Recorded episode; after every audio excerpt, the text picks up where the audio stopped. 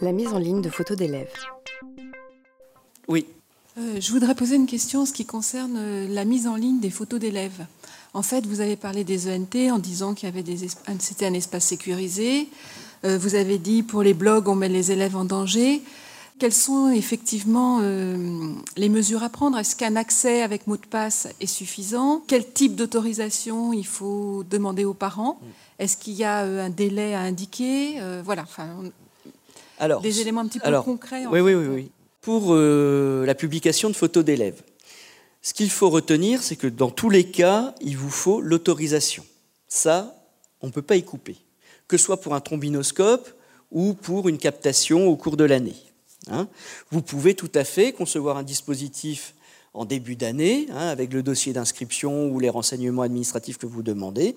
Vous glissez une feuille qui prévoit, c'est ce qu'on a nous par exemple au CNDP, hein, pour les personnels du CNDP, on a une autorisation qui autorise le CNDP à capter notre image pour le trombinoscope, l'annuaire du CNDP, la carte professionnelle et la carte de cantine. Voilà, ça c'est prédéfini, quelqu'un rentre dans l'établissement, pouf, il autorise. S'il n'autorise pas, on ne peut pas contraindre.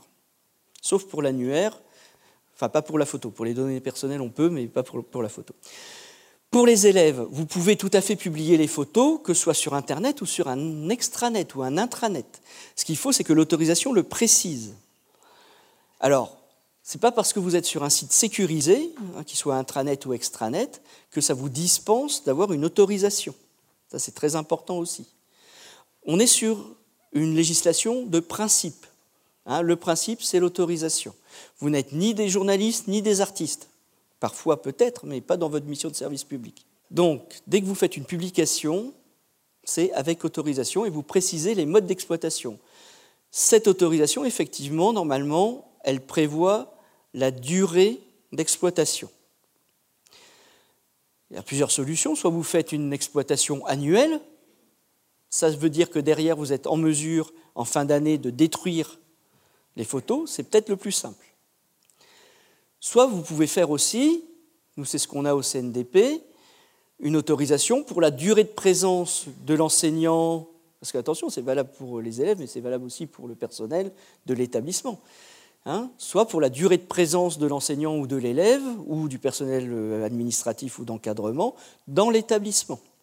Là, c'est une gestion beaucoup plus fine, parce que ça veut dire qu'à chaque fois que quelqu'un quitte l'établissement, le service scolarité, le service administratif, le secrétariat du chef d'établissement est en mesure de donner l'ordre et de faire effectuer la suppression de la photographie.